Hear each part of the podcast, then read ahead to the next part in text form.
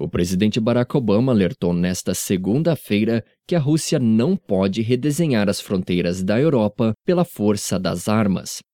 Durante uma coletiva de imprensa na Casa Branca com a chanceler alemã Angela Merkel, Obama assegurou que Washington continua buscando uma solução diplomática para a crise da Ucrânia. O presidente dos Estados Unidos disse ainda que não decidiu se enviará ou não armas à Ucrânia para ajudar o país em sua batalha contra os separatistas pró-russos. Merkel, por sua vez, indicou que a paz na Europa está em jogo no conflito da Ucrânia se o principal de integridade territorial do continente for ameaçado.